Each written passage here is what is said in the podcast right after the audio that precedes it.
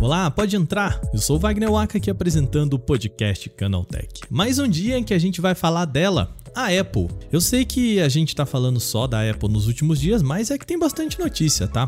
Em abril, a gente falou aqui no podcast sobre uma lei discutida no Parlamento Europeu que poderia obrigar a maçã a abandonar o seu padrão favorito, a entrada Lightning. O assunto avançou e o parlamento agora aprovou previamente o projeto de lei. Com isso, todos os eletrônicos, incluindo os produtos da Apple vendidos na Europa, vão precisar contar com o padrão USB tipo C no lugar do Lightning, isto em 2024. A medida não vai impactar só a Apple, claro, mas a companhia é a única relutante em abandonar o seu padrão Lightning. O que, que vai acontecer? O que, que a Apple vai fazer com tudo isso? Bom, eu reuni os nossos especialistas da casa, Pedro Cipoli e Victor Carvalho, para entender como que isso pode impactar a Apple e o que, que ela vai fazer em relação a isso. No segundo bloco, vamos voltar para o Brasil. A Anatel publicou uma medida cautelar que obriga operadoras a bloquearem a prática conhecida como robocall. Sabe quando você recebe aquela ligação de spam que é um olá meio robotizado no início? É disso que a gente está falando. Será que agora param essas ligações? Bom, no último bloco vamos falar de 5G.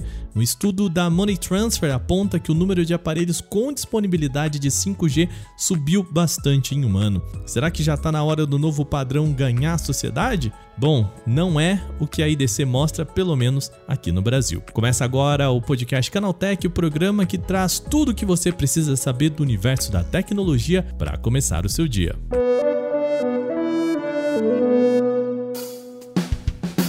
Olá, seja bem-vindo e bem-vinda ao podcast Canaltech, o programa diário que atualiza você das discussões mais relevantes do mundo da tecnologia. De terça a sábado, a partir das 7 horas da manhã, a gente traz os três acontecimentos tecnológicos aprofundados aí no seu ouvido. Lembrando também que de segunda-feira a gente tem o Porta 101, que é o nosso podcast semanal. Não se esquece de seguir a gente no seu agregador para receber sempre os episódios novos e aproveita para deixar uma avaliação pra gente. E se você segue a gente no Spotify, no Apple podcast também, clica aí no sininho, ativa a sua notificação, porque senão você perde quando a gente publica um episódio novo, tá? Antes de ir para o nosso primeiro tema, eu só queria fazer uma correçãozinha pequenininha em relação ao programa passado. Eu falei que o chip M2 ele utilizava um quarto de energia em comparação ao chip M1. Isso não é verdade, tá? A comparação, na verdade, não é com o M1, com processadores de outras fabricantes do mercado, tá? Então, essa é a comparação, essa correção rapidinha antes da gente continuar o nosso programa, beleza?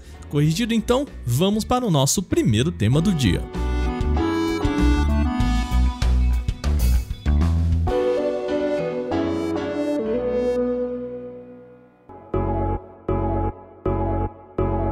Nosso programa começa com uma possível mudança no universo da Apple. O Parlamento Europeu aprovou previamente um novo acordo que vai obrigar fabricantes de eletrônicos a padronizarem seus aparelhos com entradas USB tipo C. O órgão deixa claro que, com a nova regra, não vai ter diferença nas entradas dos dispositivos. A proposta faz parte de uma ideia maior do parlamento de tentar reduzir a quantidade de lixo eletrônico. Com a mudança, eles acreditam que o usuário não vai mais precisar trocar o cabo na hora de comprar um novo dispositivo. Entram na nova regra tablets, e-readers, fones, câmeras, videogames, uma série de outros produtos e, claro, smartphones. E é aqui que a coisa fica interessante. A Apple pode ser a principal impactada pela lei. Isso porque iPhones são um dos poucos aparelhos que ainda contam com entrada Lightning. Eu me recuso a chamar de padrão Lightning, já que são só alguns poucos produtos ligados ao iPhone que contam ainda com essa entrada. O acordo prévio do parlamento é quase uma confirmação de que a nova regra vai entrar em vigor, tá? Ela ainda precisa ser oficialmente votada, mas como os parlamentares já decidiram pela aprovação, isso é apenas uma burocracia. Ou seja, a nova lei vai sair sim. Isso quer dizer que a partir de 2024, nenhuma empresa, incluindo a Apple, pode usar um padrão diferente do USB-C caso queira vender o seu aparelho no mercado europeu. O que nos leva à seguinte pergunta: qual vai ser o comportamento da Apple em relação a isso? Para me ajudar a responder essa pergunta, eu convidei o nosso repórter especialista em Apple aqui no Canaltech, o Victor Carvalho, e também o apresentador Pedro Cipoli, para me ajudarem a prever o que vai acontecer. Primeiro, Victor, me ajuda aqui. A União Europeia pegou a Apple de sopetão Eu acho que não, né? Porque a gente já tá falando sobre essa ideia aqui já tem um tempo, mas a Apple já tá preparada, já tem alguma ideia do que vai acontecer? Basicamente, a medida força a Apple a usar o USB-C até o final de 2024 nos iPhones e nos acessórios, incluindo fones de ouvido, teclados e mouses. Atualmente, a grande maioria dos iPads e todos os Macs já suportam o conector USB-C para carregamento e para transferência de dados. Essa é uma transição que a gente já imaginava que a Apple estava se preparando e essa nova lei só vai agilizar ainda mais o processo de levar o USB-C até o iPhone. Bom, Pedro, agora você, me conta um negócio.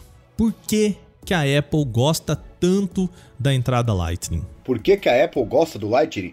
Cara, ela não gosta do Lightning, ela ama o Lightning. E a primeira razão é muito simples, porque ela ganha muito, mas muito dinheiro ali com licenciamento, vendendo acessórios diretamente, então não tem por que abrir mão de uma receita tão importante. Eu sei que comparado ao número de vendas total da empresa não é uma coisa tão significativa assim, mas por que abrir mão de dinheiro se o pessoal continua comprando, né?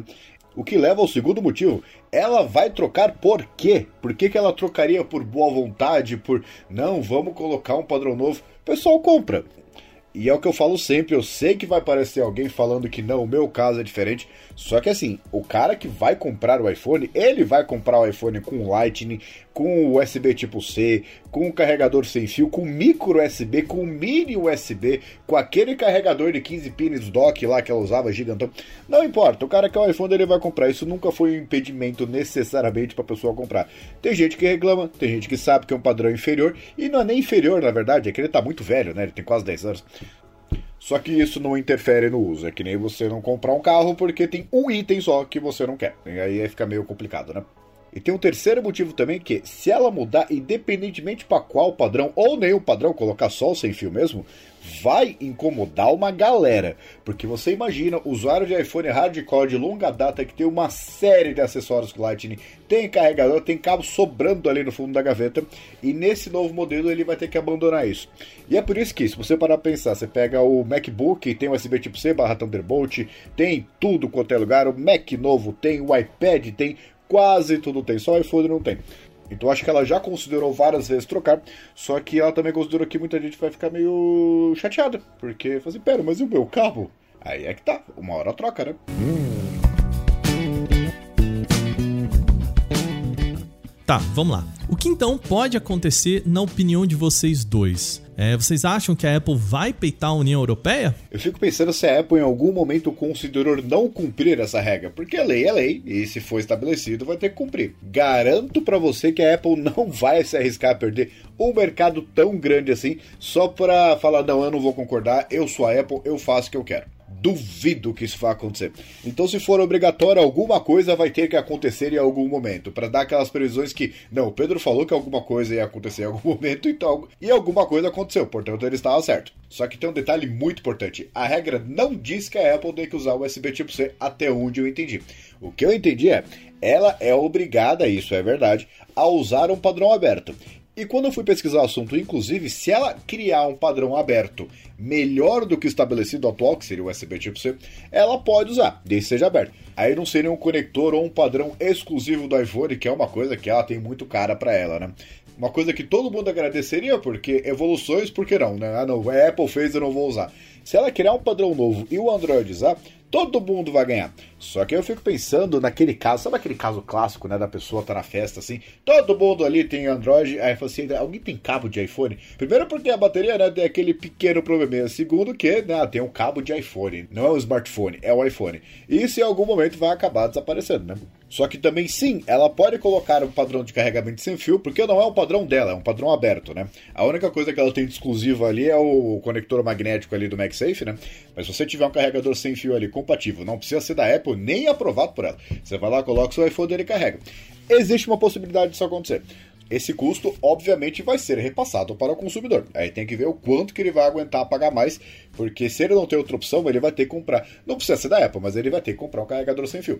E não que isso seja um problema, né? Porque o cara que comprou o iPhone hoje, ele já não tem carregador, então seria uma coisa, uma outra coisa que ele precisaria comprar.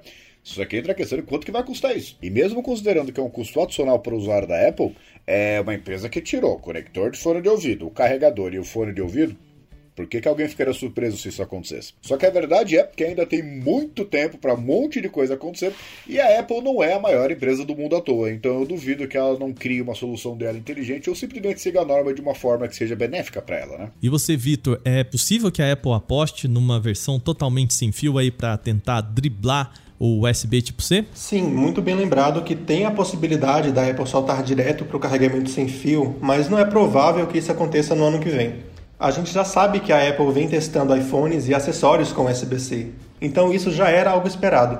O que a gente ainda não sabe é se o USB-C vai ser anunciado em todos os quatro modelos da linha iPhone 15 ou se vai ser alguma coisa exclusiva para o iPhone 15 Pro e para o 15 Pro Max, já que a obrigatoriedade ficaria só para o ano seguinte, onde aí sim, com o iPhone 16, a Apple deve usar o USB-C em todos os modelos. Já o iPhone totalmente sem furos é uma mudança muito brusca até para a Apple e ela ainda precisa avançar muito em computação espacial.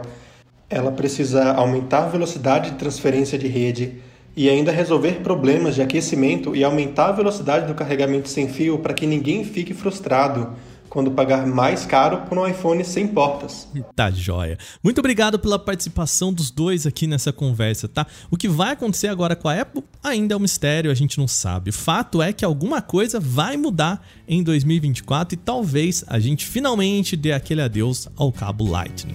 Vamos esperar.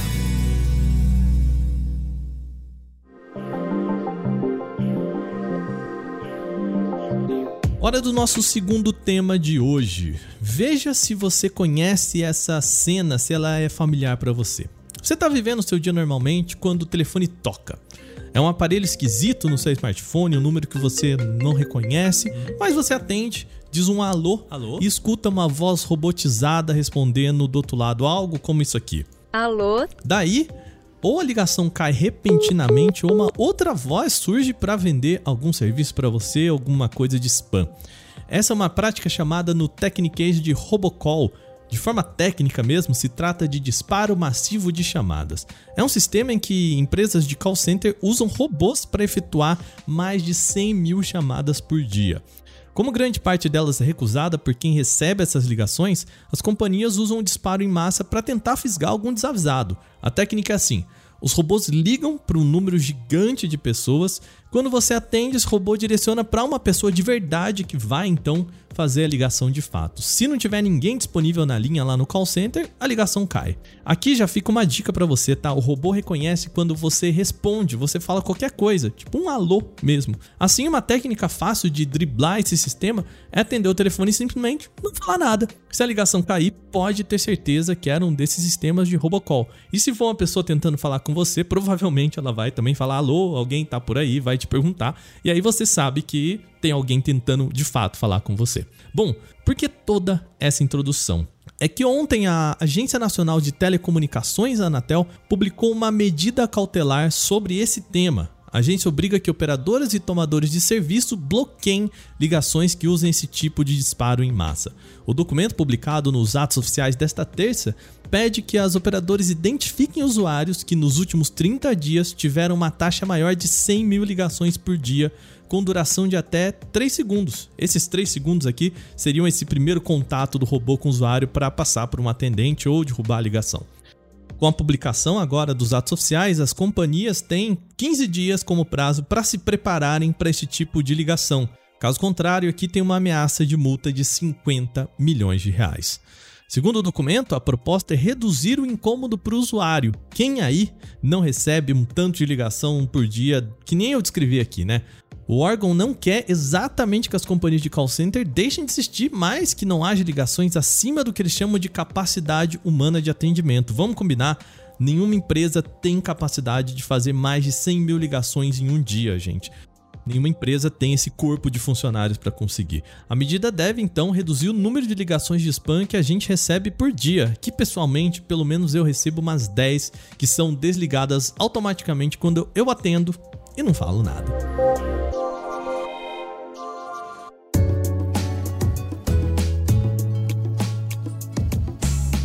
Vamos agora para o nosso terceiro tema que é 5G. Uma nova pesquisa da agência de análise de mercado, a Money Transfer, contabilizou um aumento significativo na quantidade de aparelhos compatíveis com 5G no mercado. Segundo o estudo, em 2021 houve um acréscimo de 60% no número de smartphones que contam já com tecnologia 5G. Só que o padrão não é exatamente uma tecnologia queridinha por aqui no Brasil. Outro estudo, agora da IDC, aponta que a maioria das pessoas no Brasil não tem intenção de trocar o seu smartphone 4G por um com 5G no próximo ano. O levantamento local, né, com dados aqui do Brasil, mostra que apenas 22% das pessoas, ou seja, menos de um quarto dos brasileiros entrevistados, acredita que pretende comprar um smartphone 5G nos próximos 12 meses. 42% ainda diz que deve fazer a troca, mas não sabe quando. Ou seja, pelo menos isso não é prioridade. A pesquisa ainda aponta os motivos desse, vamos assim dizer, descaso com o 5G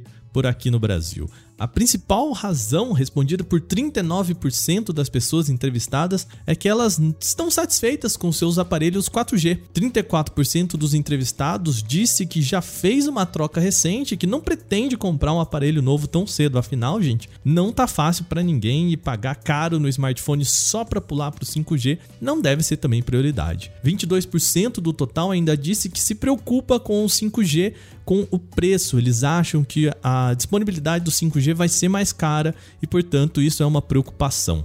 O estudo não aponta isso, mas um outro possível motivo para essa falta de interesse também pode estar no atraso da tecnologia aqui no mercado brasileiro. Depois de vários adiamentos, a gente passou anos esperando que isso acontecesse. O leilão do 5G foi realizado no ano passado com previsão de início do chamado 5G Standalone no mês que vem. Esse é o 5G puro, aquele que vai usar antenas realmente de 5G. Mas calma, isso deve acontecer em 17 capitais nacionais. Só que apesar da data do mês que vem, de julho, a expectativa é de que o planejamento atrase. Em maio, um levantamento do jornal O Globo mostrou que as operadoras estão com dificuldade de instalar o número necessário de antenas para disponibilizar o 5G aqui no Brasil. A tecnologia conta com ondas mais curtas, né? O 5G tem ondas mais curtas, o que exigiria 10 vezes mais antenas do que o atual 4G. O Brasil já conta, claro, com o 5G DSS, que é a modalidade que usa a infraestrutura 4G e que não oferece todo o potencial do 5G. Por isso que a gente fala de 5G DSS diferente do 5G puro ou 5G standalone, né, independente da infraestrutura de 4G. A expectativa é de que esse 5G puro chegue até as principais capitais mesmo, pelo menos até setembro desse ano. Isso, claro, se não for prorrogado de novo. Agora, terminadas as principais notícias de hoje, vamos para o nosso quadro Aconteceu Também.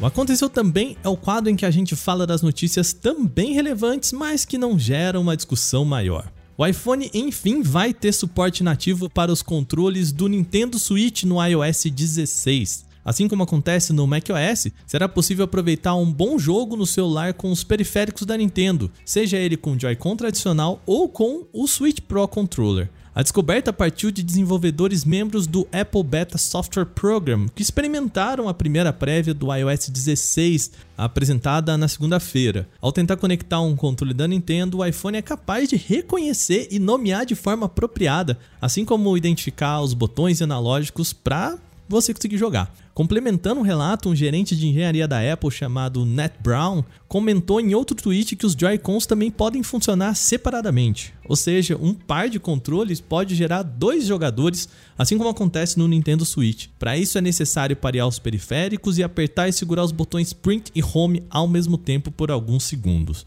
Além dos controles da Nintendo, o iOS 16 também tem compatibilidade agora com o 8-bit Do e o Logitech F710. É possível que outros controles também estejam com compatibilidade em preparação. A Realme anunciou o GT Neo 3T, o seu novo smartphone da série GT. Ele lembra qualquer outro aparelho da família no quesito estético. E o modelo conta com o Snapdragon 870, com 8 GB de memória RAM e opções de 128 ou 256 GB de armazenamento interno. A tela tem 6,62 polegadas, com tecnologia AMOLED, Full HD Plus e taxas de atualização de 120 Hz, mas com um a mais. A amostragem de toque é de 360 Hz. O Realme GT Neo 3T parte de 469 dólares, o que equivale a aproximadamente R$ 2.300. Isso na versão com 8 GB de memória RAM e 128 de armazenamento interno. Não há previsão, contudo, para o lançamento do aparelho aqui no Brasil. O Xiaomi 12S Pro, um dos próximos flagships da marca chinesa, teve uma nova certificação emitida pelo órgão regulador chinês 3C. O documento indica que essa versão vai trazer Snapdragon 8 Plus Gen 1 e possui velocidade de carga de até 120 Hz. O que é muito curioso porque o modelo também já tinha sido registrado no 3C com uma versão do chip Dimensity 9000, só que essa versão traria apenas 67 watts de carregamento. Não se sabe o motivo para a diferença nas velocidades de recarga entre as duas versões, mas o mais provável é que o gerenciamento de energia da Qualcomm seja um pouco mais satisfatório. Além do Xiaomi 12S Pro, a fabricante também deve anunciar os Xiaomi 12S e 12 Ultra. A nova leva de dispositivos premium deve ser revelada nas próximas semanas. A Motorola trouxe ao Brasil nesta terça-feira o Motorola Edge 30, o mais novo membro da família de smartphones premium da companhia. Ele chega com o Snapdragon 778G Plus, uma versão melhorada do 778G utilizado no Edge 20. Ele conta com 8 GB de memória RAM e 256 de armazenamento interno. Com 6,79 mm de espessura e construção em metal e vidro nas cores grafite, azul e rosé, o Edge 30 Pro ele é curiosamente o celular 5G mais fino do mundo. A tela é um dos destaques, contando com painel POLED de 6,5 polegadas e resolução Full HD Plus. A atualização é de 144 Hz. As câmeras também receberam uma atenção bacana aqui, tá? Que embarca lente de selfies de 32 megapixels com um furo ali na tela e um conjunto triplo de lentes na parte de trás com sensor principal de 50 megapixels. O Edge 30 começa a ser vendido no Brasil já com preço sugerido de R$ 3.999. Além do Edge 30, a Motorola também trouxe para o Brasil o Moto G82. Ele é mais simples, mais um intermediário com a proposta de entregar uma experiência de uso avançada. Ele traz o Snapdragon 695 acompanhado de 6 GB de memória RAM e 128 de armazenamento. A tela também é um dos pontos fortes dele, parecida com a do Edge 30. O painel é POLED de 6,6 polegadas com resolução em Full HD Plus e atualização de 120 Hz. O Moto G82 já está disponível no Brasil nas cores preto e branco com preço sugerido de R$ 2.999. E